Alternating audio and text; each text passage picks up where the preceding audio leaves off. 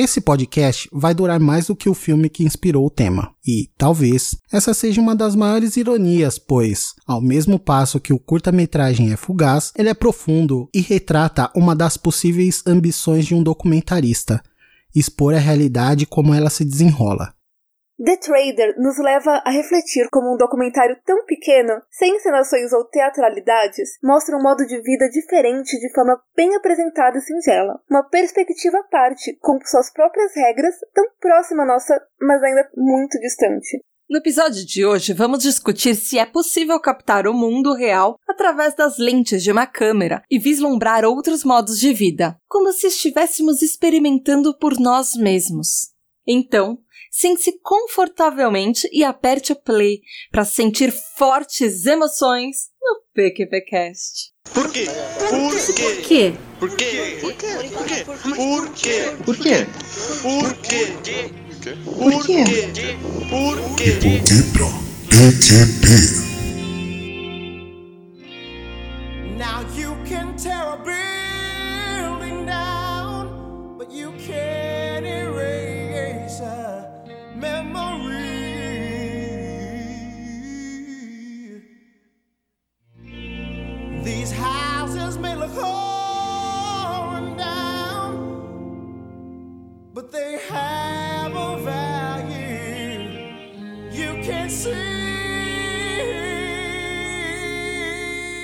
Fala galerinha PQPquesteira! Começando mais um De Porquê pra PQP, o lugar que te explica os plot twists da vida real. Eu sou a Tata Finoto. Eu sou a Natália Matos. E eu sou o Júlio Júnior. E é isso aí, meu ouvinte! Mais uma semana estamos aqui e do que, que nós vamos falar? Que toda a realidade nua e crua é, é essa que nós estamos trazendo hoje. Júlio. Vai lá, Julião. É você que tá trazendo. Adorei esse comentário da Natália. Voltou, o filho é mano. seu, você que introduz ele ao mundo. Socorro. Eu nem vou tentar explicar.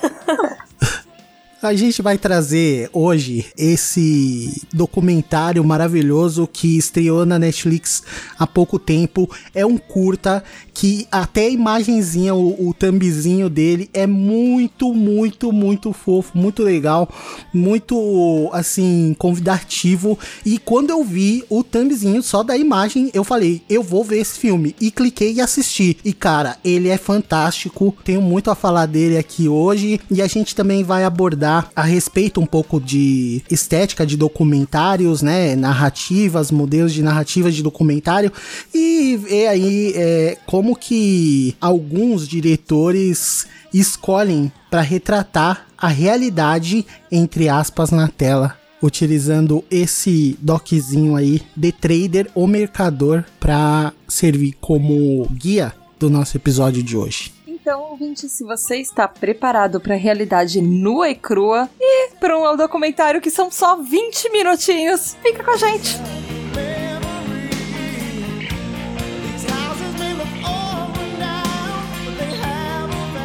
Fala galera, PQPquesteira! A gente vai fazer uma pequena pausa nesse episódio só para um comunicado bem importante que a gente tem para vocês, que PQPcast mudou de dia no seu feed. É isso aí. Agora nós vamos ser publicados sempre na quinta-feira. O conteúdo você já conhece.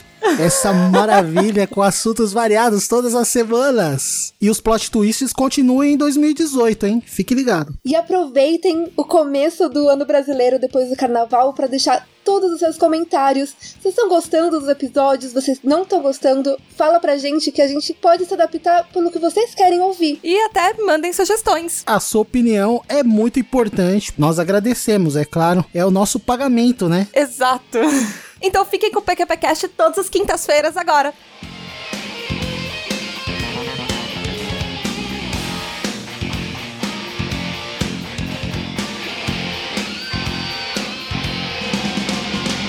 Lived here for so many years.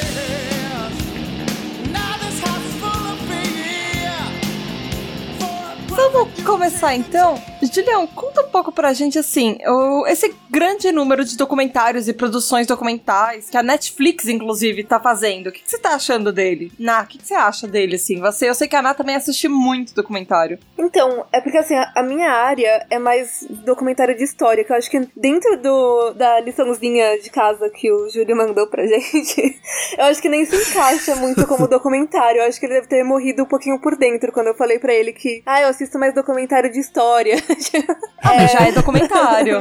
Não é? São produções da Net, tem muitos deles que são produções originais da Netflix também. É, mas é bem diferente. Dentro, por exemplo, eu vi da, da, do Cine Red, eu vi alguns bem legais. Só que tem. O problema do documentário é que ele geralmente ele aborda uns assuntos bem pesados, assim. E eu fico meio maluca, assim. Eu fico querendo sair de casa, largar tudo e ajudar as Tipo, eu, eu, não tenho meio termo, sabe? Ou eu não penso a respeito, ou eu quero, tipo, vender todos os meus bens materiais e ajudar as pessoas, sei lá, na Uganda. Então eu tenho um pequeno problema com documentários. Esse do The Trader eu achei bem tranquilo, assim. Ele te faz pensar, mas não de uma maneira assim que você não consegue, tipo, dormir depois à noite, sabe? Pensando no assunto. E aí, Julião, o que, que você tá achando dessas produções da Netflix, principalmente? Então, tá sendo fantástico, muito, muito bom. Tem muita gente reclamando que a Netflix tá diminuindo de tamanho, né? Porque tem várias produções saindo, o acordo com a Disney lá não virou, que a Disney vai ter o, a sua própria plataforma de, de vender streaming, né? De vender, ou melhor, né? De alugar, né? É, fornecer o acesso a essas produções dela. Então, o acervo da Netflix ele diminuiu bastante. Teve produções da FX que foram embora também e algumas outras aí. E você vê assim direto, né? Gente reclamando tipo, ah, tem mais coisa saindo do que entrando e tal. E não é verdade, tipo. É que eu ainda não perdoei o Netflix por ter abandonado Buffy e Doctor Who. Tipo, Buffy, eu assisto pelo. Eu assisto a tempo, as, as sete temporadas, pelo menos uma vez por ano. E agora eu não tenho mais onde Nossa. assistir. É, eu, é, vira e mexe, eu, tô- eu vou na casa da Natália. Ah, eu tô assistindo Buffy de novo. e assim, e, e essa frase eu ouço há uns. Pelo menos uns cinco anos, assim, acho. É, e agora não tem mais. Meu, esse ano eu fui procurar pra assistir e não tinha mais. Meu, eu já fui abandonada por Doctor Who, que tinha no começo e eles tiraram. E agora Buffy também. Nossa, eu fiquei muito desconsolada porque não tem nos outros também, tipo, de streaming. Mas voltando ao seu comentário, É. e aí? Em contrapartida, nossa, a- a- o número de produções documentais tem aumentado exponencialmente. Tá atendendo os mais diversos tipos de público é, e de interesse, tanto documentários assim, até é, com uma visão mais poética da coisa, como esse The Trader que a gente tá comentando aqui hoje, né? Mas também tem documentários mais expositivos, um pouco mais objetivos e de mais fácil, eh, de uma digestão mais fácil pelo público em geral, né? Não aqui falem esses- de gestão. esse- Não fale a palavra de gestão hoje. é, tem, tem esse outro bem interessante, que é um estilo que tá bem em vogue hoje em dia, que é o de documentário num estilo meio reality show, né? Eu até tô assistindo um muito legal aí, Girls Incarcerated, que é sobre umas meninas infratoras que estão lá tentando se recuperar, né? É, É, o, adolescentes, o- enfim. o jeito de documentários que a gente assiste realmente é bem diferente. Eu assisto poucos documentários, eu assisto mais documentários históricos. Tanto que, primeira vez que eu fui pra Itália, eu baixei um. né, enfim, eu achei um na internet pra minha mãe pra gente assistir. eh, só que era um documentário encenado. Então ele pegava os fatos históricos e cada episódio ele, ele falava de um grande imperador italiano. Então, E eu, eu era- tenho quase Ah, tá. certeza que isso não se encaixa dentro da. Então, é, não, acho que não desse, ele é bem, bem diferente desse, mas ele era, ele era com fatos documentais, ele mostrava coisas históricas e era... Também na Netflix. Ele não era exatamente tipo um seriado, mas teve, acho que uma das últimas vezes que a gente se viu, a Ana e eu, a gente viu um documentário de dança na Netflix, acho que era um original também muito legal, que era uma mulher que ela é, rodava diferentes estilos de dança, diferentes é, cidades Ah, e ok, coisas isso era assim, mais ou menos um aprendendo. documentário. Mais ou menos. Não, esse é. É que eu não considero E esse- aquele, aquele esse- histórico que a gente esse, assistiu exemplo, do de, T-Wolves. de que fala de pizza, eu não considero isso um documentário, desculpa. É que é, é um documentário, não é um seriado, seriado. Ele é um, ele é um documentário, ele é um. É ele uma mostra fatos doc, documentais, ele não é. Ele não é Deixa o Júlio. fictício. O Júlio é o expert. Júlio, é documentário ou não é documentário?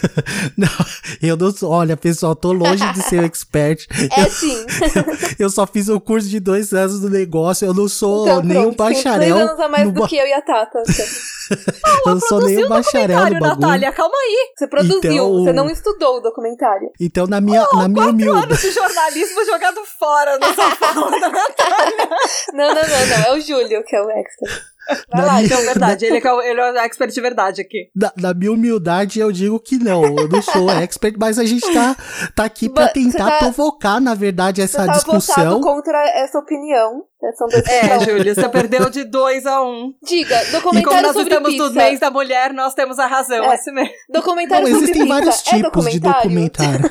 A, a gente vai falar sobre vários tipos e formas de documentário do- ainda nesse episódio, mas eu adianto que pra mim é, entendeu? Ele pode ser Ok. encarado às vezes como um reality até, mais pra um Ah, reality, é? né? Do que pra um documentário. Mas tem, hoje em dia, por exemplo, a Discovery, né? Ela praticamente tudo que ela tem de documental, ela tem um quê de reality, entendeu? Você vai ver a forma lá, por exemplo, dos caras que trabalham minerando lá no Klondike e no Yukon. Aquele programa Febre do Ouro. Ele, de, qual, de alguma forma, ele é documental. Só que ele encara a forma de retratar a realidade utilizando uma forma de reality, entendeu? Que, tipo, fica acompanhando a vida dos caras e tal. Então, eu, eu considero documental, mas meio híbrido, né? Não, não é bem documental, né? Usa a fórmula de reality. Enfim, voltando pro Se- negócio da Netflix. 70% documentário. Só pra deixar claro uma coisa, quando você fala ah, reality, não é reality show, né? a, é São coisas uma forma. diferentes. é, no reality show, tá- Não, você pode porque- considerar uma, uma, uma forma documental um reality show? É, porque o que que acontece? A partir do momento que a câmera tá lá seguindo, registrando a vida do cara, pegando vários aspectos lá, e na verdade tá se concentrando no- naquele dia a dia da forma meio que um reality show. Tipo, é como se fosse o The Osborne na mina, entendeu? Meu Deus, eu acabei de descobrir que eu, que eu assisto documentário toda semana vidrada na tela de RuPaul's Drag Race. Nossa, Tata, como você é uma pessoa culta. Só que a questão. Oh, calma, seu RuPaul's Drag Race é mó legal. Ele Só que a discute um monte questão- de questão super importante. Não, então, só que a questão é que ele é uma coisa meio híbrida, entendeu? Porque o que que acontece? Tem muita.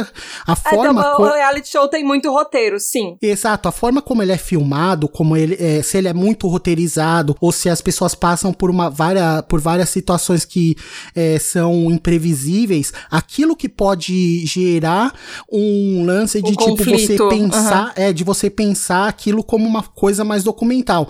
A forma como aquele, entre aspas, roteiro é amarrado, né? Porque na real, um documentário, ele também tem um roteiro, entendeu? Tem muita, tem muitos documentários que existem Uhum. É, tem que ter um a plano, forma, né? você, é, você constrói, não, o que a gente fez no, no último semestre, a gente teve um roteiro certinho do que, que ia acontecer, do que, que ia fazer, de qual que ia ser o encadeamento das imagens, só que ele não é um documentário expositivo, o nosso, entendeu? Ele é um outro um outro modo de documentário entre os que a gente vai comentar no programa de hoje. Mas enfim, voltando lá pro lance da Netflix, o que, que eu tava querendo dizer é que a Netflix, ela melhorou demais, assim, o lance de acesso a produções. E, cara, eu acho que se você não conhece tanto documentário, tem pra todos os gostos ali. Dá pra você começar com os bem fáceis, inclusive num estilo bem reality. Se você gosta de esporte, você vai achar coisa legal. Se você gosta de montanhismo, se você Dança. gosta de dança, História. é, tá, você acha lá diversas coisas. Eu tô super satisfeito aí. Foi fantástico achar um, um documentário independente assim e ainda mais um curta na na Netflix aí. Foi muito bacana, cara. Explicando um pouquinho para os nossos ouvintes, afinal, o que é o The Trader, esse documentário da Netflix, na Traz pra gente a ficha técnica dele. Meu, você sabia que tem um, um país chamado Geórgia, perto da Rússia? E não é só o estado da Geórgia, nos Estados Unidos, que ultimamente tá Meu, fazendo um monte de produção Eu sou muito anta, porque eu não sabia que existia um país chamado Geórgia. E, tipo, uma das coisas mais desse documentário é que ele não te diz também que é num país Onde é a chamado Geórgia? Ele não localiza não. geograficamente. Ele É. não te diz que é em Geórgia. Ele não te diz que é em, em Tbilisi, que é a capital da Geórgia. Pra quem também não sabia, está no mesmo bote que eu. Ele simplesmente vai te, te dando, tipo, uma historinha lá. Eu falo, meu, onde é esse lugar? Enfim, Calma aí, só, só pra localizar, a Geórgia, geograficamente, gente, ela já tá na parte da Ásia, ela tá em cima da Turquia. é entre a Turquia e a Rússia. Ela tá ferrada na vida. Aham. Ah, e tem a Ossétia do Sul ainda. Ela tá, ela tá, E ela tá na, na a pontinha do Mar. Negro. Que, eu- mas, na verdade, essa ponta pro Mar Negro é uma das coisas que salva ela, porque ela tem porto, né? Pelo menos. Sim. Mas enfim, ele é considerado um curta, né? É um curta. É, é realmente porque é curto. É bem pequenininho, então é super simples de ver, mas, meu, a- a- o jeito dele contar a história é muito lindo e ele acompanha o trader, né? Que é o. Como que é em português? Mercador, mercador. mercante. É, num lugar onde as pessoas dão mais valor pra batatas do que dinheiro. Você vê as pessoas trocando bens materiais, geralmente usados, como se fosse um, um brechózinho, que esse cara vai, vai vendendo pras pessoas no campo rural, e por sacos e sacos de batata. Bom, quando a gente vai atrás, né, de onde é esse lugar, porque a não ser que Sei lá, você tem que ser muito gênio ou politizado pra saber que aquele lugar ele foi parte da Rússia e depois ele conseguiu independência, mas tipo, a custo gigantesco. E desculpa, diretora do filme, eu vou assassinar o seu nome. A diretora chama Tamta Gabritidze. Gabritz. Tamta, é, é o Será? nome dela. Talvez? É. Alguma coisa assim. Sei lá, tipo, Talvez, uh, sei lá. é. Alguém que souber pronunciar isso, por Ela favor. nasceu em Tbilisi, que é a, que também, com certeza, eu tô ass- assassinando o nome da capital da Geórgia. Geórgia eu sei falar. ha. Ela nasceu lá.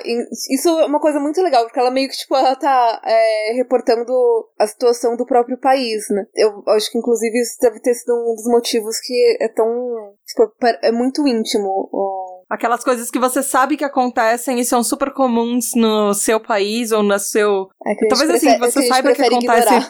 por perto. É, mas às vezes o resto do mundo não tem a consciência de que aquela vida naquela, naquele lugar seja desse jeito. Ele é de 2016, ele é um curta, ele tem 23 minutos. A língua dele é em Georgian, que Deus sabe, deve, deve ser uma língua mais ou É menos. uma língua muito estranha.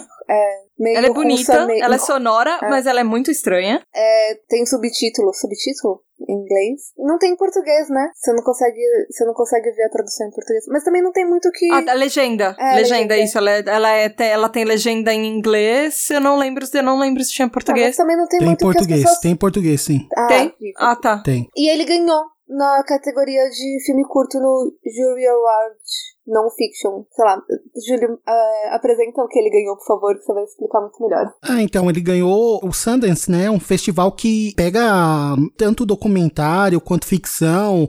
É, o Golden Globes do e- documentário. Exato. Ele ganhou na categoria curta-metragem, foi pelo júri, é, essa categoria de não ficção. Né? E na época quem patrocinava a categoria era o YouTube, em 2016, né? Ele é muito curtinho, ele é muito legal de assistir e ele traz boas reflexões. Vamos tentar passar um pouco essas impressões que a gente teve, a técnicas, sem spoilers nem nada, pros ouvintes que ainda quiserem descobrir um pouquinho mais e ficar interessados. O como é que é essa vida na Geórgia que ele retrata? Júlio, Ná, o que, que vocês têm pra trazer pra gente sobre isso? Batatas. Batatas. Deixa eu deixar, contar uma historinha que é muito. Assim, o que me lembrou esse documentário. Sim. É, sabe a Semana de Saco Cheio? Que a gente comemora aqui no Brasil, enfim? Que é a semana de outubro, entre é, de Dia dos Professores, essas coisas nas escolas. A gente Sim. comemora a Semana de Saco Cheio. Quando eu tava estudando no ensino médio, eu estudei num colégio alemão. E, obviamente, eles não podiam falar saco cheio. E nem. E de vez em quando eles chamavam de Semana da Primavera. Mas o colégio, por ser é, alemão, na verdade, por ser alemão brasileiro, eles chamavam de Semana da Batata. E eu lembrei um pouco disso assistindo esse documentário, porque era a semana que tradicionalmente, pelo menos assim, era a história que eles contavam pra gente no colégio, que tradicionalmente na Alemanha, as famílias mais rurais, ah, os filhos eh, saíam das escolas nessa semana porque era a semana da colheita da batata. Hum. Então todos os filhos iam ajudar os pais a colherem batata por causa da, da época do ano pra vender e tudo. Então, era- era por isso que eles falavam. Não sei se era exatamente essa semana, mas a gente chamava de Semana da Batata por causa desse costume alemão. De talvez de famílias mais do, do interior, mais de áreas rurais. E esse documentário me lembrou muito disso. Famílias vivendo em função de plantação de batata. É, é que elas não vivem só em função, né? Tipo, toda a existência delas depende. Aham. É, então, tô falando do- dos aspectos técnicos aí do filme, eu achei um filme assim com uma abordagem bem singela, bem suave, bem sensível. Tem um bom humor até. Se você for ver de fundo, o tema que ele aborda é um tema bem duro, um tema bem é, espinhoso, mas ele, através dos takes assim que são é, bem inventivos, né? Alguns deles assim muito bonitos, tem uma abordagem sensível a esse tema. E aí ele acaba até mexendo um pouco com a forma de interpretação do espectador em relação àquela realidade. Porque, tipo assim, ele aborda um tema espinhoso, mas ao mesmo tempo ele olha para um lado, tipo, caramba, ao mesmo tempo é tão poético e tão é, interessante você ter noção que nesse planeta enorme que a gente vive e que tem milhões de pessoas, aliás, até milhões é pouco, bilhões de pessoas é, trancafiados em cidades, tran- trancafiados em suas casas, é, e, ou é, absortos totalmente pela rotina é, de trabalho em fábricas, em ah, áreas metropolitanas. é, Agências de publicidade. enfim, diversos ambientes altamente assim urbanizados, você tem ainda locais que a vida é simples. É uma vida dura, é uma vida difícil, mas é uma vida assim simples, entendeu? E essa simplicidade, ela ao mesmo tempo que você pode olhar isso como um problema de ser é, algo que a tecnologia, a educação, ou que, entre aspas, a nossa evolução, assim, não ajuda essas pessoas, entre aspas. Por outro lado, você tem que ver que o ser humano, ele também precisa, até certo ponto, de uma simplicidade. E a gente é obrigado a esquecer essa simplicidade quando a gente se propõe a viver numa sociedade altamente tecnocrata, tecnologicamente evoluída, é, economicamente superativa, onde a busca pelo lucro e pela vantagem né, em transações comerciais é totalmente a ótica né, e, e o paradigma da sociedade e tal.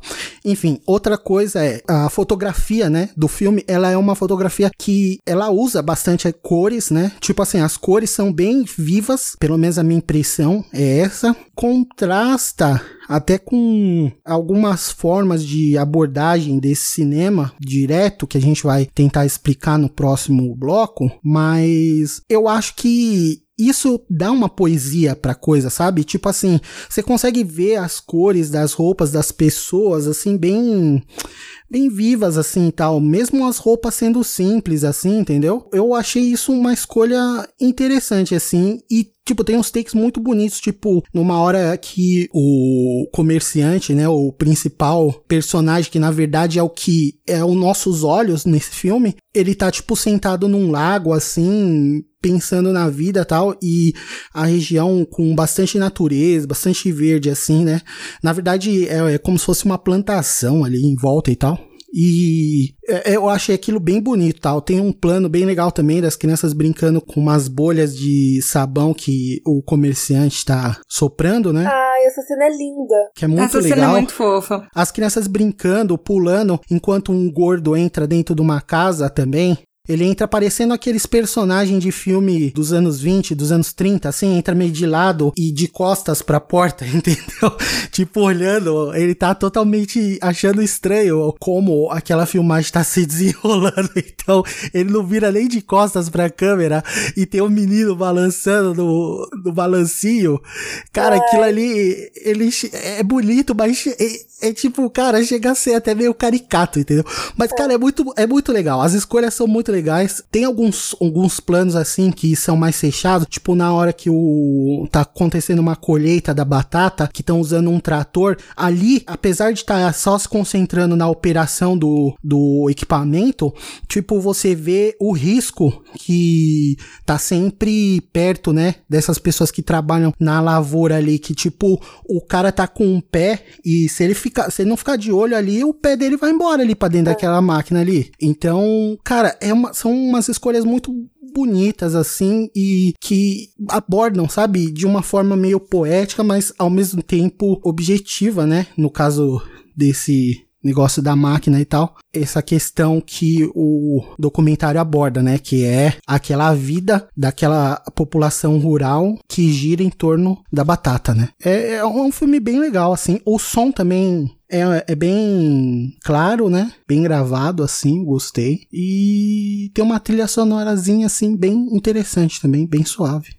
Bem legal. Eu gosto muito daquela cena da mulher é, meio que desfilando no campo de batata, que ela vai, ela vai andando pra câmera. Ah, legal. Não, é, Ah. puxa vida. Essa é Ah, uma- Meu, foi uma sacada muito boa. Teve uma cena que ela me marcou muito, mas eu acho que eu- talvez eu comente mais pra frente, porque o que me marcou é o diálogo dela, assim. Ah, eu acho que tem entendi. umas cenas muito bonitas. Ah, Uma cena que o Júlio queria citar, que é um plano que eu achei, assim, ele me causou estranheza, mas ele é bonito ao mesmo tempo. É, ele é um plano que, enquanto o cara tá dirigindo, a câmera tá refletindo o vidro e metade você vê, metade do vidro da van que ele dirige, você tá vendo o, ca- o mercador dirigindo e a outra metade ele reflete todas as tranqueiras e tralhas e todo aquele monte de coisa que tem no caminhão, mas você não entende direito o que que é que tem aquilo, o que que é aquela cena. E aí depois, quando o filme desenrola, que você vai entender que é toda aquela mercadoria que ele leva, que estão todas as coisas que vão mudar a vida de outras pessoas e pra ele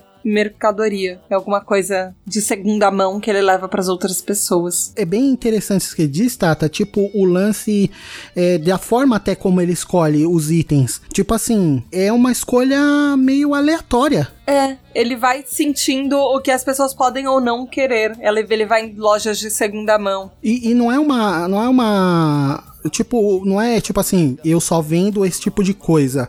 Não, Não. ele vende tipo de tudo, de, de esponja, de sabão até Ele é quase o catálogo de da. Avon.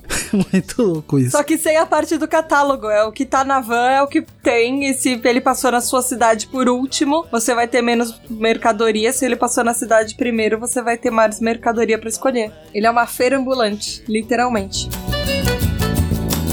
Demoram-se na beira da estrada e passam a contar o que sobrou. Eu ouvi Bom, mas, Julião, explica um pouquinho pra gente. O documentário, ele é um pedaço da realidade? O que você acha? Na, o que você acha? Vocês acham que ele traz isso, esse recorte do, de um mundo real pra gente? Vocês acham que documentário era o que a gente tava falando, é a função dele pode ser ter roteiro, pode não ter roteiro, pode ser uma coisa com entrevistas. O que que vocês... Posso só falar antes Como do Júlio? vocês veem Porque o isso? Júlio vai ter a resposta certa. Eu tenho. eu, eu só acho assim que qualquer coisa, por mais que ela fale que essa é a verdade absoluta, não teve edição, não teve direção, não teve nada, é nossa responsabilidade ir atrás de outras pessoas falando daquela mesma história. E ir atrás de segunda ou terceira perspectiva da mesma história. Tipo, nunca ver uma coisa e acreditar que aquela é a única realidade, tipo, é o único ponto de vista. Pronto, Júlio, agora. Perfeito. Eu já fiquei feliz que eu descobri que reality, eu descobri outras formas de, de- documentário. Eu acho que aquela discussão que a gente teve no começo do episódio, eu fiquei bem feliz com ela, assim. Dessa abrangência, que documentário, todo mundo acaba assistindo algum tipo de documentário, mesmo que a pessoa fale, ah, eu não gosto de documentário. Você pode gostar de algum tipo deles, mas existem outros tipos, né, Julião? Explica isso pra gente. Esse negócio de pedaço de realidade. Você tem uma explicação, eu sei, muito linda sobre isso. Não, então, o que que acontece? O, o, o documentarista, a pessoa, quando ela vai filmar a realidade, o, o, o que acontece, a vida liga uma câmera com o propósito de filmar a, a realidade, né, registrar um momento em forma de documentário, ela tem vários modos de fazer isso, né? Esses vários modos de documentário que existem, é, tem um é, crítico né, de cinema, professor, né, da Universidade de São Francisco, que ele meio que categorizou várias formas de documentário, né? Os modos classificados pelo Bill Nichols, o modo expositivo, aonde ele se preocupa mais com a defesa de argumentos do que com a estética e subjetividade. É, o Michael Moore, aqueles filmes do Michael Moore, que são bem famosos, eles são filmes expositivos. Ele tem um Dá um diálogo. exemplo de um filme do Michael Moore. Por exemplo, um filme dele, aquele, se eu não me engano, Tiros em Columbine é dele. Nesse filme, ele pega, ele destrincha meio que uma linha de pensamento que ela é defendida diretamente durante o filme inteiro. É um filme com bastantes depoimentos, tudo, um filme bem onde a fala ela é muito importante, entendeu? Um outro filme até que a Tata comentou um pouco antes da gente gravar que poderia ser considerado expositivo é esse filme Ilha das Flores, que é um documentário brasileiro dos anos 80 aí, aonde tipo ele constrói uma narrativa é, bem é, coesa entendeu? Aonde a fala é muito importante para que o filme seja compreendido e aonde é bem na sua cara. Ele explica direitinho o que, que ele quer com aquele filme. Então você não vai ter muito tempo de ficar tentando descobrir coisas, porque já vai estar tudo na sua cara. Faço assim. Enfim, outro modo, o segundo modo é o modo poético. Nesse modo, ele se preocupa muito com a subjetividade e com a estética do filme. Em relação ao a construção do texto, é normal usar poemas ou trechos de obras literárias. É uma coisa onde a imagem acaba conversando com o que está na tela, entendeu? Mas não de uma forma direta. Não é o cara falando, ah, a desigualdade é isso e aquilo e por isso você tem que fazer É. isso, aquilo e tal. Não é isso. É totalmente o inverso. O modo observativo, ele é um modo que tenta captar a realidade como ela aconteceu. E para isso ele evita é, interferência, entendeu? É pegar, ligar a câmera e ficar ali olhando o que está acontecendo, passa para cá, vai ali. Ele tenta não ter muita interferência com o que está acontecendo naquele lugar. Beleza, passando pro próximo, tem o modo participativo, quarto modo que a gente tá repassando aí, aonde, tipo assim, ele pega um tema e o documentarista e a equipe dele estão participando daquele tema. Isso é um pouco reality, se você parar pra pensar. Tipo assim, vou escalar aquela montanha. Tem, um, tem até um documentário bacana, que é meio participativo na Netflix agora, que é interessante, que chama Meru, que é sobre três montanhistas tentando é, subir um pico lá que nunca ninguém subiu. É uma montanha na Índia lá e tal. E aí, o, o cara que tá documentando, ele é um, um dos três montanhistas. Ele dá depoimentos no filme de como foi a experiência dele. Ao mesmo tempo, os takes que foram filmados, em vários quem fez a filmagem foi ele, entendeu?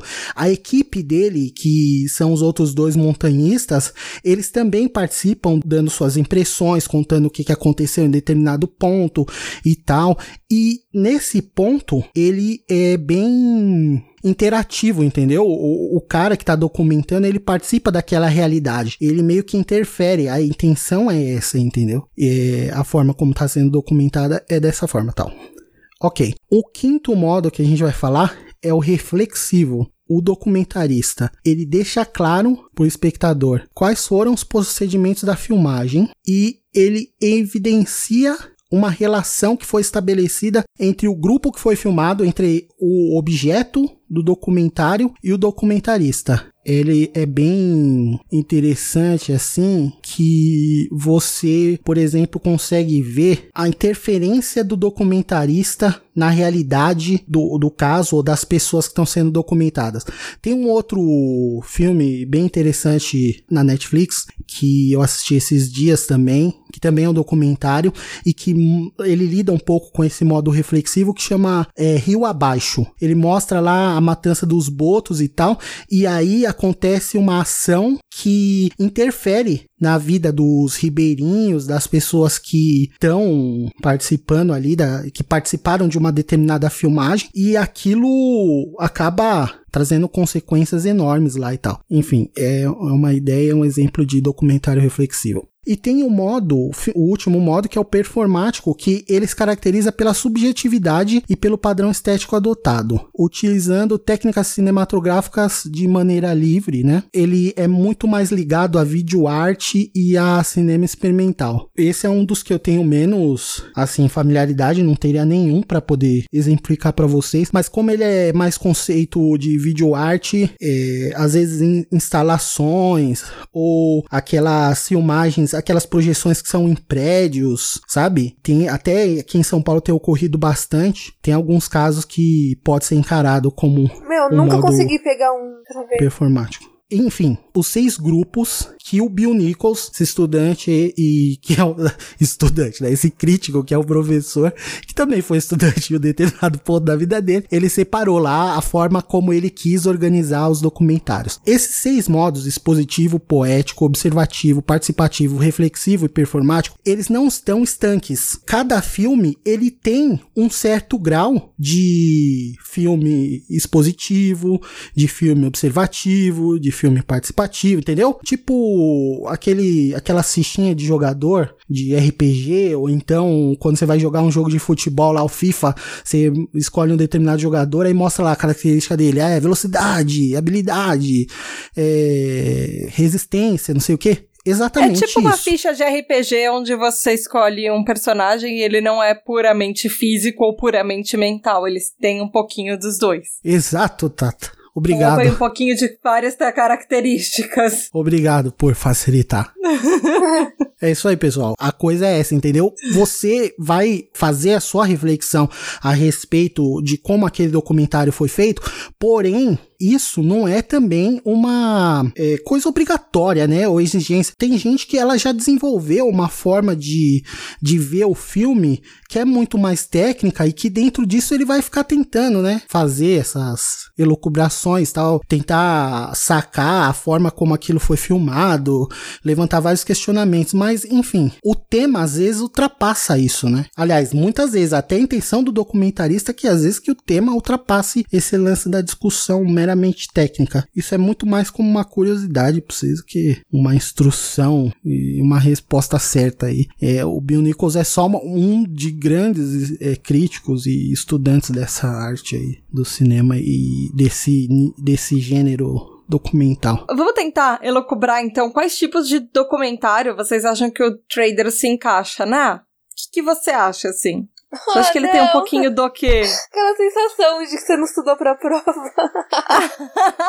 Eu acho que ele é um pouco observativo. Ele tem alguma coisa poética, mas na, no modo onde ele é filmado, assim, do que ele jeito é- que a é câmera muito poético. é feita. É, mas assim, não é, ele não entra naquela parte de ter os trechos literários nem nada. Ele é muito poético, mas na linguagem de câmera dele. Ele é bem observativo e, e hum, eu acho que ele tem muito eh, reflexivo também. Ele deixa muita coisa no vácuo só pra você observar e pensar. É, ele é super tendencioso. Ele pode não ter ninguém falando assim, o problema da pobreza no- na área rural da Geórgia. Tipo, ele não tem isso, mas ele deixa muito claro que essas crianças Uhum. não têm, não, nem pensam no futuro. Que as crianças não vão pro, não têm uma educação, uma escolaridade, de que que eles vão seguir o caminho dos pais. É, desde que o comunismo acabou, é um país, tipo, sem, sem perspectiva nenhuma. As casas, tipo, são, são todas sem, sendo pintadas exatamente por causa disso. Ele é tendencioso de uma maneira poética, tipo, sem ser bruto, sei lá. Eu acho que ele tem um pouco de participativa, mas só na parte onde o, algumas partes a equipe acaba interagindo com as pessoas, tanto com o objeto, com a pessoa principal, com Ah, o ela- personagem Ela principal.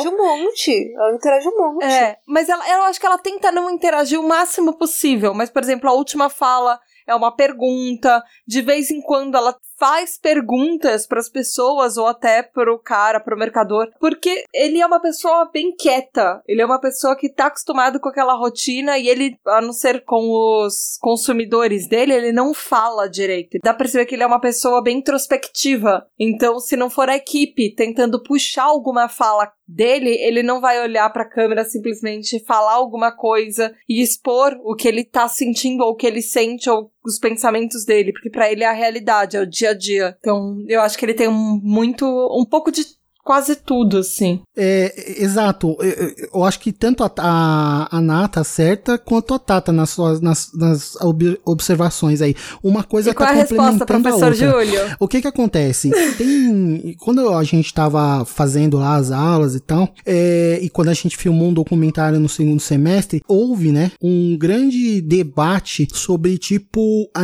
a forma como o documentarista vai interferir naquilo que está sendo documentado, se aquilo é intenção do documentarista ou não. E acontece que quando você está filmando o documentário, por mais roteirizado, por mais pensada que tenha sido os takes, existe o fator humano. As pessoas que estão sendo filmadas e tal, elas não têm instrução para ser ator. Tipo, e outra, se, se- se eles são atores, por que não fazer uma ficção então, entendeu? Então é muito complicado. O que que acontece? Às vezes quando a câmera tá desligada, a pessoa ela age de uma forma. Na hora que você liga a câmera, você fala pra pessoa, pode ficar aí, viva aí. Então, eu só quero filmar seu dia. Meu, a pessoa age como um robô, tá ligado? É exatamente até o lance de da hora que você vê o cara lá entrando, que nem filme dos anos 20, de costa pra porta. Tipo, caramba, ninguém faz isso. Nisso, quando você já fez a captação, o que fazer? Ou quando você quer tirar algo daquela pessoa e aquela pessoa não fala. O que fazer? E aí acaba é, esses fatores humanos interferindo no produto final do filme, entendeu? Às vezes a Tanta, ela não queria participar da forma como ela participou, tendo que fazer perguntas, que ela faz algumas durante o filme, mas você vê que ela tenta evitar ao máximo isso. Porém, tem alguns takes que não tem como. Se é, não fizer a pergunta, a pessoa não vai responder e ela não vai conseguir extrair o que ela esperava daquela cena. Então acaba que ela tem que participar do, do filme e acaba sendo meio reflexivo, né? É, isso também porque querendo ou não, esse filme, ele vai mexer com a, ele mexeu com a realidade daquelas pessoas, né? Aquelas crianças que eram tão inocentes e tal, que estavam brincando com bolinhas de sabão, elas, você não pode evitar de pensar que elas viram pessoas com câmera filmando, pessoas que meio que levaram um modo de vida, um estilo de ser que é diferente da realidade deles. Isso pode afetar essas pessoas daqui a anos, né? Ou pode ter afetado naquele dia mesmo. Então, é uma coisa que não tem uma resposta certa, né? Mas é bem interessante. É muito mais de curiosidade até do que de tentar apontar, né? Não, olha, um filme tem que ser desse jeito. Desse jeito tá errado e tal. Não tem, não tem uma resposta certa. A, ela teve que fazer as escolhas dela e o filme ficou bem interessante. Não, ficou super legal. E ele, e ele faz o trabalho dele, que é conscientizar, né? Exato. Mundialmente. sobre É aquela bacana. situação, naquele pedacinho de mundo. E, e isso até puxa também uma discussão sobre o que, que é o cinema direto. Né, sobre esse recorte de a realidade tal, tal qual ela é e tudo. O que, que vocês acham disso? O que, que é exatamente esse cinema direto? Essa produção do, do que acontece? Então, esse cinema direto, ele começou a ser é, desenvolvido na Rússia, né? Um dos primeiros filmes, assim, que tinha um conceito de cinema direto, era um filme do Dziga Vertov, que participou é, muito sobre a construção desse cinema russo que nas décadas de 30, 40, enfim, é, foram muito importantes, né? Tanto ele quanto tem um, um outro é, bem conhecido e, e importante e que tinha uma visão é, diferente da dele, que era o Eisenstein, né? Que trabalha com conceitos de montagem, mas que em relação assim à ficção muito fodas e tal. É um, uma personalidade e um a, a, a autor também, né? E tem obra escrita e tal, que é meio que obrigatório, né? Se você for estudar montagem, é muito importante e tal. E esse Ziga Vertov, né, trabalhava com esse conceito de que é necessário que o cinema seja o mais próximo possível da realidade. Esse negócio de você roteirizar demais, pensar demais como vai ser, tipo um, um determinado, é, uma determinada obra e tal, ele é meio que contrariado, né? Ele, ele, ele não acha que isso é bom, entendeu? E dentro disso, vários outros filmes, né? E vários outros diretores, né? Que provavelmente estudaram ele, também são favoráveis a isso, entendeu? Porém, até olhando esse lado que a gente está falando aqui, o que é a realidade e como não interferir na realidade, sendo que quando você liga uma câmera, a realidade já é alterada. Quando você filma, quando você edita, quando você prepara um material final, você está interferindo naquela realidade entendeu? Por menos edição que você use. Então é uma é bem interessante, né, esse conceito do, do cinema direto, mas eu não sei até que ponto é tão possível fazer isso, entendeu? É ser tão fiel ao que ocorreu naquele momento e tal, que é a, a realidade, aquilo que foi filmado, entendeu? Eu não sei. Eu não hoje em dia eu acho meio difícil até que seja possível isso. E são questões que, na verdade, estão muito mais é, pro lado da, da criação, né? Da, de como é criado, de como é pensado aquele conteúdo, até do que pro espectador final. É muito difícil, né? Você pegar e pensar quando você tá vendo algo documental, você pensar assim, caramba, mas meu Deus do céu, será que no dia que o cara filmou foi isso mesmo que aconteceu? Até que ponto ele não mexeu os pauzinhos para que aquilo acontecesse daquela forma que ele quis filmar, entendeu? Ou então, que tipo de malabarismos ele teve que recorrer para poder fazer aquele argumento dele se concretizar em vídeo, entendeu? É, você já foi lá com uma ideia, né, do que você queria passar, ponto. Você já tá, você já tá afetando a realidade com a sua perspectiva. É, exato. É muito mais é um um debate até, né?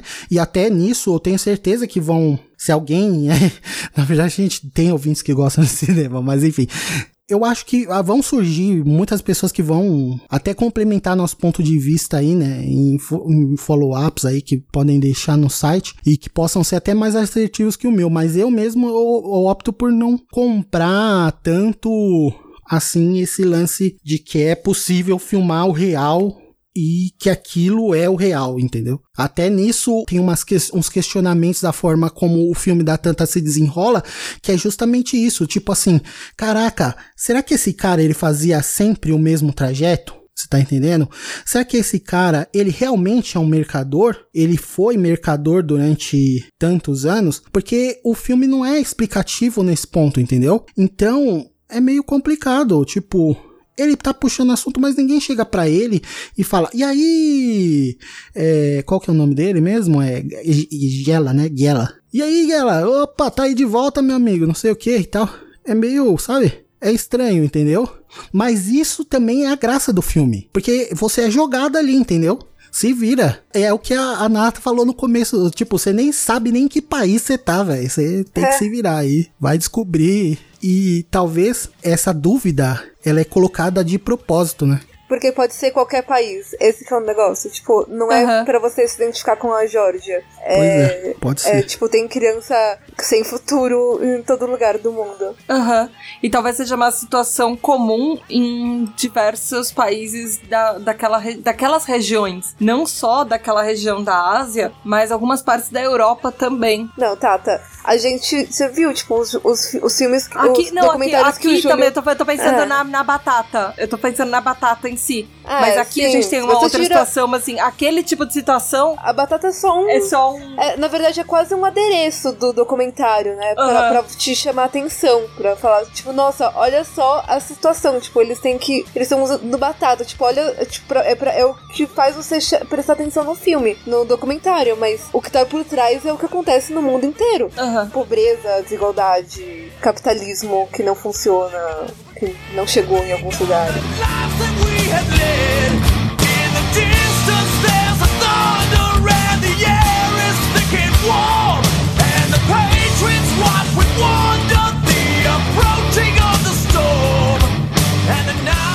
Já que a gente já tá falando mais abertamente do filme e tudo, vamos começar a parte de spoilers. Vamos falar as nossas impressões e tudo, com as cenas que mais marcaram, até comparando com outros filmes, falando até dessa questão da batata, por que ela é tão importante no filme e tudo. Quem quer começar? Ná? Vai lá, continua já que você já estava falando da batata. Eu, eu meio que acabei falando na hora que eu devia estar falando da ficha técnica, eu acabei falando bastante coisa. Mas só resumindo, é um documentário pequeno, é um documentário que te capta, te conquista, assim. Você, você fica querendo realmente assistir e descobrir quem são essas pessoas, o que tá acontecendo. Eu acho legal porque, assim, não tem um, um vilão exatamente, ou uma, até uma lição de moral por trás. Ele não mostra, tipo, é, o outro lado da moeda exatamente, ou ele não tá tentando, tipo, te dar um tapa na cara, ele só tá tentando mostrar um pedaço de uma realidade de um lugar. Isso eu achei bem legal, o, o fato de ser colorido, de ter um humor. Ele provoca uma conversa sem ser muito agressivo, assim. Não que não deveria ser, mas que eu falei, tipo, eu, por exemplo, eu acabo não vendo porque eu fico meio maluca. Então, esse tipo de abordagem me permite é, entrar em contato com, com esse tipo de realidade, ou pela perspectiva da, da Tan, pelo menos, sem, tipo, ter que parar porque, tipo, meu, não vou conseguir ver isso. Então, como eu falei antes, eu não queria dar muito spoiler, mas esse momento me marcou bastante, que foi quando tem uma velhinha. Na verdade, assim, ah, entrando mais profundamente na questão da batata, ah, as pessoas desses dessas partes mais rurais da Geórgia, eles não usam dinheiro, eles usam a batata pra trocar as coisas como forma de dinheiro. Tem uma cena onde tem uma senhorinha bem velhinha, ela já deve ter muitos e muitos e muitos anos. Eu chutaria uns 90 e poucos, talvez. Ai, Mas talvez porque ela, ela não tenha tanta idade, mas ela aparenta muita idade por talvez uma vida muito sofrida. E aí ela quer alguma coisa, ela quer trocar alguma coisa. um ralador. Acho que é isso. Ela não E é- mas ela só tem um. É, nem batata. É, ela só tem um, uma moedinha pra trocar. Uma moedinha local. E o cara falou que são no mínimo 15, acho, por aí. Mas ela falou, ela é viúva, ela não tem ninguém pra cuidar dela, ela não tem batata. Eu, fico, eu fiquei pensando, Não, como é que essa mulher sobrevive? não tem batata, tipo, como se fosse É. uma coisa normal. É. É, assim, ela, ela não tem dinheiro pra trocar, porque ela fala que ela é viúva, ela é sozinha. A impressão que dá é que ela não, não tem filhos, não tem família. Não sei onde é que tá a família dela, mas ela fala que ela é viúva, que ela é sozinha, sabe? Não sei se ela tava tentando falar isso pra ele dar um desconto pra ela, mas aí eu fico pensando, poxa, nessas comunidades rurais, quando você é uma pessoa sozinha, que você já passou da idade pra trabalhar, você não tem uma aposentadoria, que é o que vai acontecer com a gente daqui a pouco, ou que já acontece em muitas partes do mundo, que já acontece em muitas partes do Brasil em si. Quando você é uma pessoa sozinha e idosa, você não tem mais idade pra trabalhar, você não recebe uma aposentadoria, talvez você não tenha ninguém pra cuidar de você. Como é que vai ser a sua vida, sabe? E aquela velhinha me fez pensar muito nisso, na vida de pessoas idosas em áreas rurais, onde você tem que garantir o seu trabalho com um trabalho braçal e você não tem mais idade pra isso, você não tem mais condições físicas pra isso. E ela me tocou muito com essa fala dela de eu não tenho, eu só tenho uma moedinha pra te dar e é tudo que eu tenho, porque eu sou uma pessoa sozinha. Essa é uma das partes, tipo, se tiver uma parte realmente depressiva, é uma dessas partes. Mas mesmo assim, eles colocam, tipo, de uma maneira muito do dia a dia, assim. Foi, foi, foi muito Que- rápido, e é, uma, é uma muito- coisa que a gente, provavelmente, somente assim em São Paulo tal, a gente passa muito por isso. né? Contato com a miséria ali. É. E Júlio, então você também tem as suas impressões e você também queria comparar com outros filmes, né? Inclusive filmes brasileiros que a gente estava até mencionando aqui a realidade de, de outros lugares, principalmente do Brasil, que deve ter coisas muito parecidas aqui, mas de uma forma muito mais muito mais local. Muito mais com a brasilidade de coisas que a gente vive no dia a dia, talvez. Então, esse, essa forma de ver o, o problema da pobreza e das consequências ou da falta do capitalismo em determinadas sociedades e tal, isso é abordado em várias situações, em vários casos e tal, mas isso é só um recorte do que é o filme, né? Porque o filme tá tentando, uma outra interpretação é que ele tá tentando retratar aquela realidade, como ela é, entendeu? E dentro disso, né? Se você adquirir esse foco, usar esse foco para tentar interpretar o filme que a Tanta fez, você tem esse lance do cinema direto que a gente mencionou no bloco anterior. E aí eu tenho outros dois filmes bem interessantes que também lidam com temas bem controversos e bem difíceis e que também fazem a escolha de tentar filmar a realidade. Só que a forma como é abordada essa realidade é diferente, entendeu? O que que acontece? Um desses filmes é o Garapa, do José Padilha, que ele foi filmado é, na verdade, ele foi lançado em 2009, né? É um filme bem pequeno, uma equipe pequena, é uma filmagem que foi bem direta, assim, o tempo, né? Ele durou um mês de, de filmagem e foram captadas 45 horas de material, aonde ele pega o cotidiano de algumas famílias que passam por uma insegurança alimentar grave e que dependem ou na verdade, tipo assim, só uma dessas famílias ela tinha acesso ao Bolsa Família. E as Não, outras Bolsa Família é de sobreviviam 50 reais. de, de doações. Como Não, que calma. isso. Como que isso garante a, a alimentação de uma criança? Não, ai, uh, desculpa. Como, como isso garante qualquer coisa, né? Eu disse que eu fico maluca. Não? A- Acho totalmente válido o seu rage, obrigado. Eu agradeço por ele. o que que acontece? Ele pega e ele vai filmar em condições extremas. Então, a, a pobreza naquela região que ele filma, ela é visceral. Ela, as pessoas não têm luz em casa, elas não têm água em casa, elas não têm nada, nada para comer.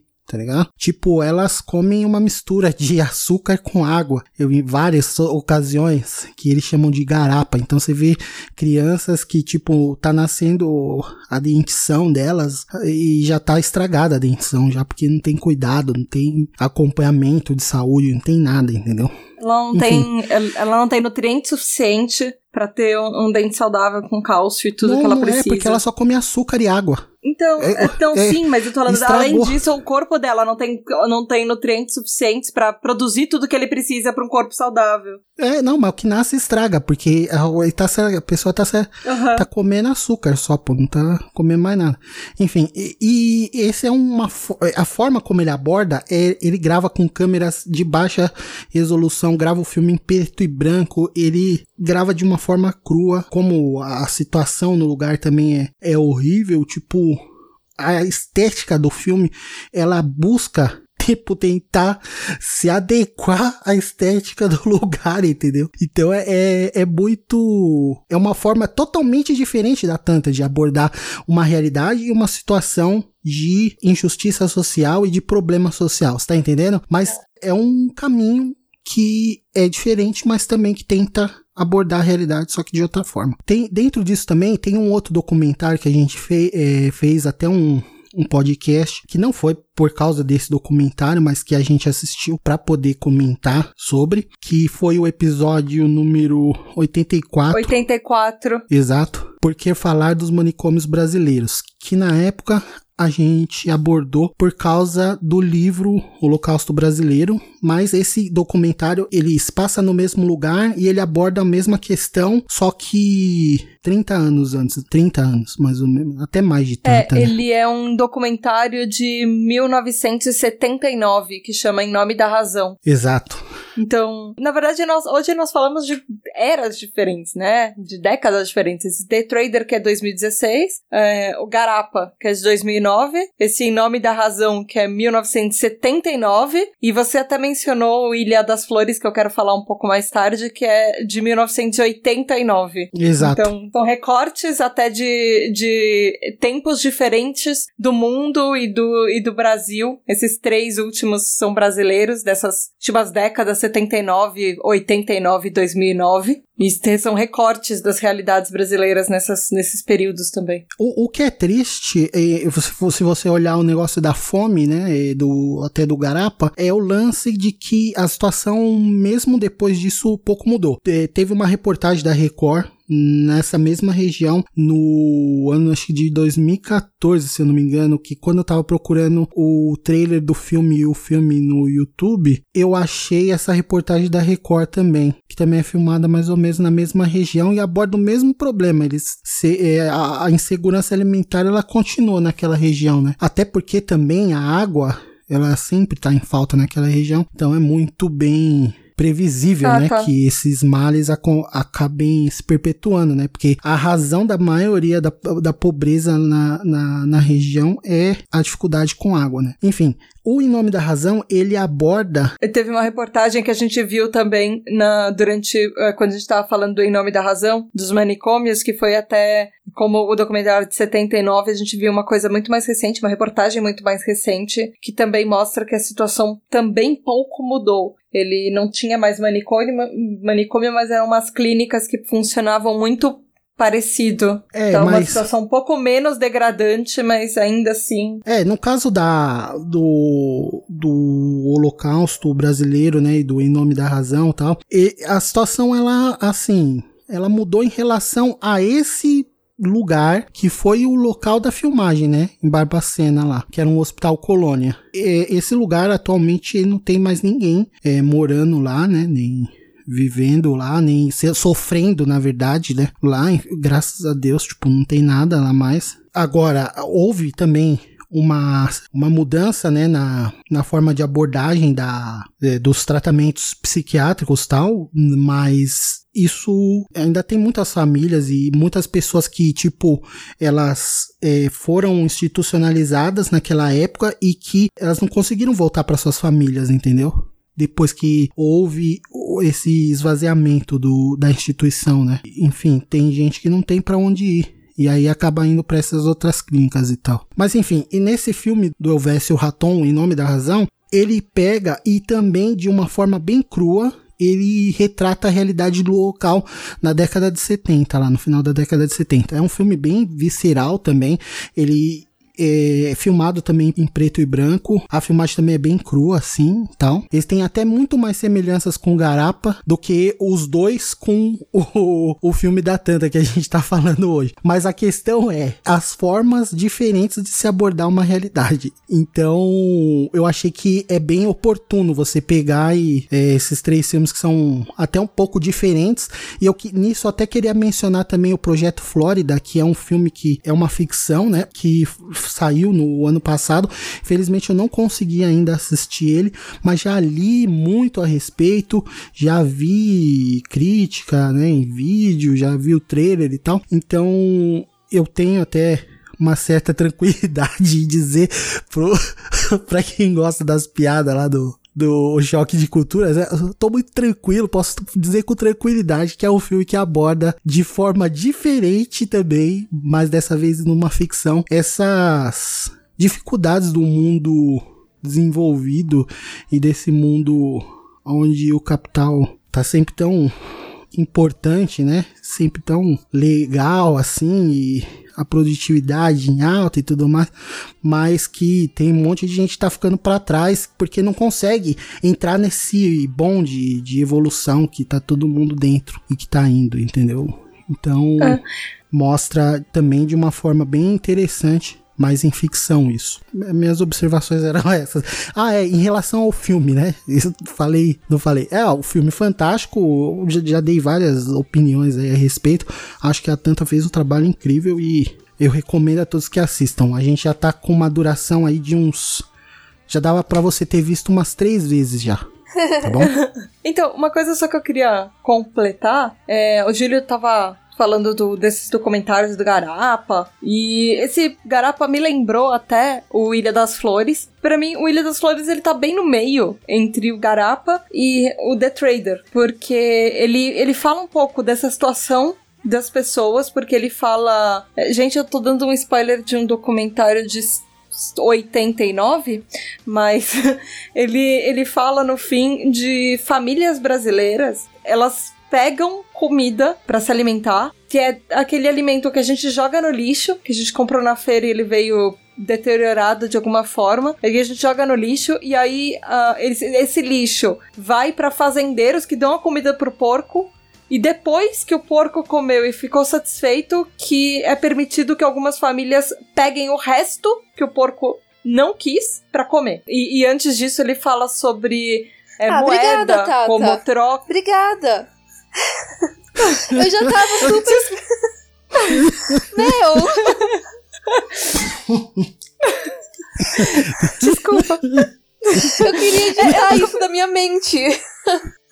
desculpa. Mas tem, calma, tem, tem a parte antes disso, daí são os últimos segundos. Ah, não, tem Antes a parte disso, onde a pessoa tem um pouco de dignidade, é isso? Tem a parte onde ele conta um pouco a história da moeda. Que ele fala que ela vem que o. Que a moeda, como a gente conhece, ela vem do século II. E ela conta um pouco, assim, da história de tudo que as pessoas fazem pra conseguir dinheiro. Ele faz alguns paralelos. Por exemplo, você começa com um japonês plantando tomate. E ele fala que ele pega toda essa plantação de tomate e vai em um lugar trocar esse tomate pra conseguir mais comida pra ele alimentar a família dele. Esse lugar que ele vai trocar é no mercado. E aí ele troca por dinheiro. E aí quem compra o tomate, ele fala que é uma senhora, que ela é dona de casa e que ela usa pra alimentar a família dela, mas que também ela usa ele, esse dinheiro que ela tem. Aliás, ela ganha esse dinheiro de outra forma, vendendo produtos como perfumes. E esse perfume vem das flores e aí ele faz essa associação com a Ilha das Flores, porque flor exala uma fragrância, uma fra- fragrância agradável de onde vêm os perfumes. E nesse lugar irônico chamado Ilha das Flores, é um lugar que é um lixão. Ele, ele, ele é, um é bem divertido, inclusive. Hoje. Você fala, pode falar comigo daqui umas 48 horas. Tá bom, desculpa. Por medo, cara, eu te desculpo. Foi um filme que eu assisti na escola ainda, assim. Meu, minha escola me fazia ler Capitães Areia, já tava ruim demais já. Os acho Capitães Areia é um baita cursinho. livro, hein, cara? É, mas, Eu- meu... Eu assisti no cursinho é, tem isso, meninos discutindo se eles vão ou não estuprar a menina, tipo... acho. Nossa, coisa, coisa horrível. Não, não, é, é, é uma realidade crua também. É uma, só que é uma ficção, né? Mas enfim. brasileiro não entende essa parte de sutileza poética. É tipo, quanto pior, quanto mais dura a realidade, melhor. Eu arriscaria dizer que, apesar do final, o, o, Ilha das Flores tem uma certa sutileza poética. Mais ou menos. Ele é divertido, ele é engraçado, ele tem. Ele é, ele, ele é interessante. Ele é um- completamente diferente dos outros tipos de documentários. Ele é feito quase como fosse uma colagem de scrapbook. Mas enfim. Vamos encerrar depois dessa? Por favor. Não, dá alguém fala alguma comigo? coisa feliz. Alguém fala alguma coisa feliz. Vão assistir o filme da Tanta. E, Isso, vou assistir The Trader. Trader é muito bom. e se você tiver uma outra forma de olhar o filme, fala pra gente, né? Só dá. Ai, eu vou falar pra vocês. Eu vou deixar aqui depois o, o link. É documentário sobre gatos em. Acho que é Istambul. Tipo, são a vida de vários gatinhos, assim. Tem, eles têm nome, personalidade. É tipo, muito, Ai, isso é muito fofo. fofo. Assistam esse, tá? Isso é fofo. Assiste Garapa, a Ilha das Flores, e depois assiste o do Documentário gatinho pra descontrair. Tá bom, se tem pessoas salvando vidas de gatinhos, já é bem melhor. Não, não é salvando. Tipo, os gatos mandam em Istambul. É tipo, o gato mora no. Tipo, vai no restaurante todo dia ser servido na mesa. Ah, eu sei, porque eles não podem ter gatos como se fossem da- das pessoas. Você. É, uma, é um Até costume tem, de. mas é. é. é tipo, é criado no wild, assim. É na. Aham. na- é uma selva, tipo, de gatos na cidade. Tipo, e todo mundo trata mal bem o gato. Leva eles no veterinário. É, meu, muito legal. Tá bom. Agora a gente pode parar, a gente pode terminar. Ok, eu já tenho um gancho.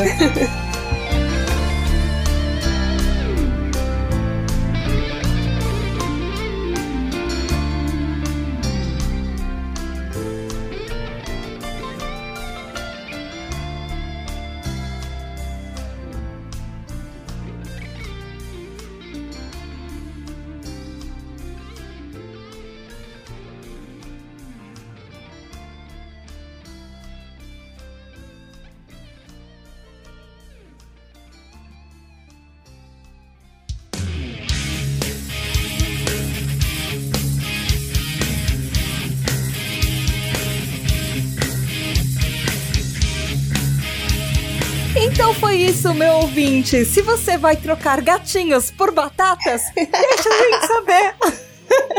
Como é que faz, Julião? Escolhe aí qual a melhor forma de abordar a vida dos gatos e manda essa ideia pra gente no pqp.pqpcast.com.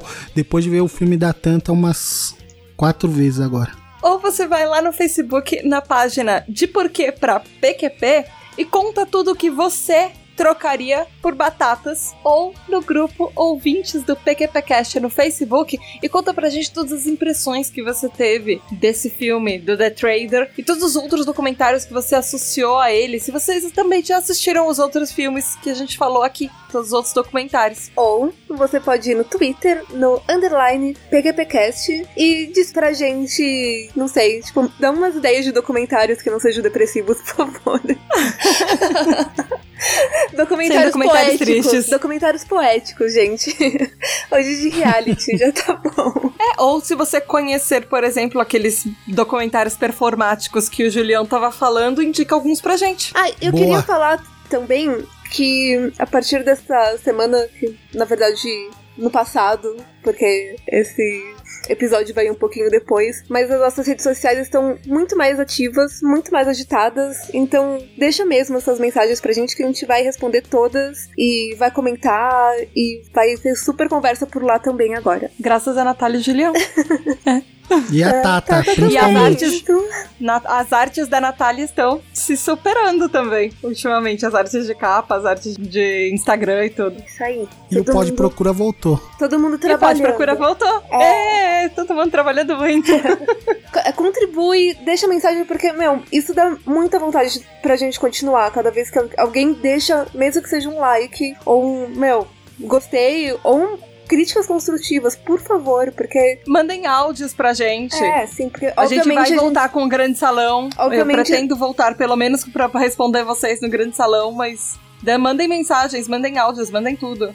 obvia- Não mandem nudens. Deus. Obviamente não somos profissionais, então comentários construtivos é, são sempre muito bem-vindos. E aí, quem a gente vai mandar pra PQP? Julião, na. Eu vou mandar pra PQP a fome, ponto. Que pra mim é uma das coisas mais horríveis do mundo. E aí, Julião? Eu vou mandar pra PQP pessoas que não gostam de documentário. Desculpem. Se, se você não gosta, você tá perdendo. E com certeza você vai gostar de algum. Começa pelo dos gatinhos. É, pode ser pelos dos gatos. E você vai encontrar algum que seja interessante. Mas não se furte de tentar é, ver filmes que incomodem você. Porque esse incômodo é produtivo e é importante. É uma forma de você tentar é, ampliar seu horizonte, entendeu? Que quando a gente fica muito preso dentro da nossa realidade só, a gente tende a esquecer das outras inúmeras realidades que existem e que existem pessoas vivendo, enfim. Nesse ponto, filmes assim, até digamos um pouco mais duros, também são bons de serem assistidos, porque de qualquer forma você consegue é, dialogar e às vezes você pode estar até vendo um, um problema grande que está acontecendo na sua vida e que para você é enorme e, e ver que não é nada. Enfim. Tô- se- ok, sempre Júlio. dá pra tirar alguma ok, lição. Júlio, eu já entendi. Mas quem não gosta de documentário vai pra PQP. E aí depois você volta, pô. Você vai lá, vê um doc e volta. Aí, que legal. Aproveitando, Julião, esse momento da PQP de julho, ouvinte, se você gosta de podcast e também de documentários, fale com o Júlio Júnior e aguardem. Eu vou mandar pro PQP. Ah, acho que todas essas políticas que fazem com que as pessoas tenham formas subhumanas de vida, tenham condições subhumanas de viver e não tenham condições pra nada, pra passar, sabe, que elas passam fome, que elas não, não conseguem existir nem na qualidade de ser humano. Todas as normas políticas e leis que estão contribuindo para que cada vez mais a boa parte da população viva assim ou perca emprego ou, sei lá, cria uma situação que não seja seja uma vantagem para a população, mas que só contribua com os políticos ficando mais ricos enquanto o resto da população fica mais pobre. É isso. Assistam um documentário de gatinhos. Miau da Tata. É, miau da Tata. Beijo da Tata, galera. Até semana que vem. Tchau.